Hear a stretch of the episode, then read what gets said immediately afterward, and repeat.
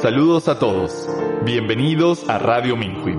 Aquí presentamos entendimientos y experiencias de practicantes de Falun Dafa en el camino de su cultivación. Notas de interés, música compuesta e interpretada por practicantes y noticias de primera mano sobre la persecución a Falun Dafa en China.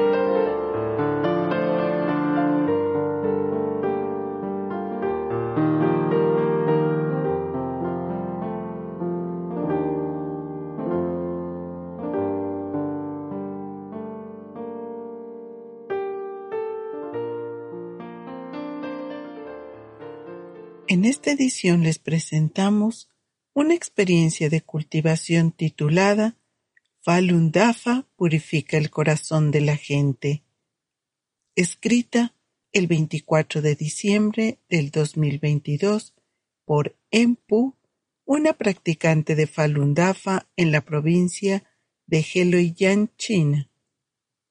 Desde que Falun Dafa se presentó en público hace 30 años, esta antigua disciplina espiritual centrada en los valores de verdad, benevolencia, tolerancia, ha elevado el nivel espiritual de sus practicantes y ha inspirado a sus seguidores a ser mejores personas.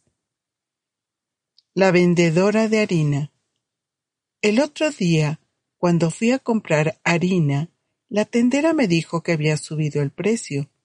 Parecía un poco avergonzada me di cuenta de que temía que me enfadara, porque siempre le compro harina. No se preocupe, no es problema suyo. Todo ha subido de precio. No podrá ganar dinero si no sube el precio. Soltó un suspiro de alivio y se echó a reír. Entonces me preguntó si tenía alguna creencia espiritual. Así que empecé a hablarle de Dafa y de cómo vivo según verdad, benevolencia, tolerancia. Me dijo que también creía en la existencia de seres divinos y que uno sería bendecido por hacer buenas acciones. Aproveché la oportunidad para animarla a renunciar al Partido Comunista Chino y distanciarse de sus crímenes contra la humanidad. Aceptó de buen grado. Mi vecina Xiao Mei. Mi vecina Xiao Mei Vino a verme el otro día. Me dijo que su suegra había sido hospitalizada, pero como siempre la había tratado mal y a menudo abusaba verbalmente de ella, no estaba segura de lo que debía hacer. Si yo fuera tú, intentaría ponerme en su lugar, le dije. Ahora está enferma y debe sufrir mucho por el dolor. Si olvidas lo que pasó en el pasado, creo que sabrás qué hacer ahora. ¿Entonces debo ir a visitarla? Date prisa.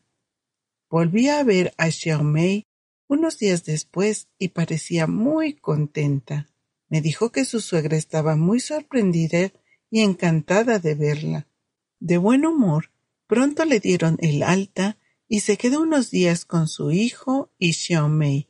Era otra persona, y Xiaomei y ella se hicieron muy amigas la directora del comité residencial.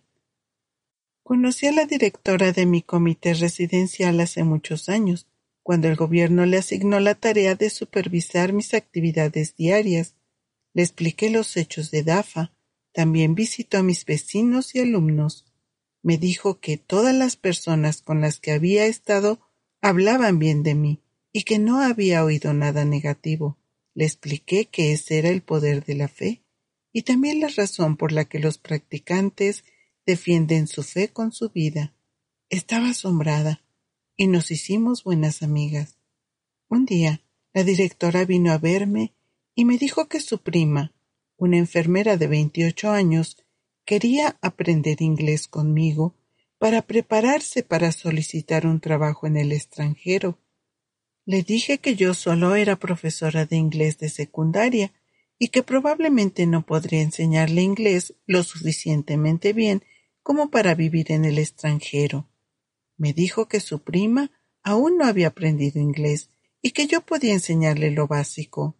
Acepté. También le dejé claro que le enseñaría gratis. Cuando su prima acudió a mí para aprender inglés, charlamos a menudo sobre la vida las creencias espirituales y la familia. Era muy amable y se identificaba con los valores de Dafa. Se casó con un estudiante chino que tenía estatus de inmigrante en Canadá y pudo mudarse allí sin hacer el examen de inglés. Grabada el 22 de enero del 2023.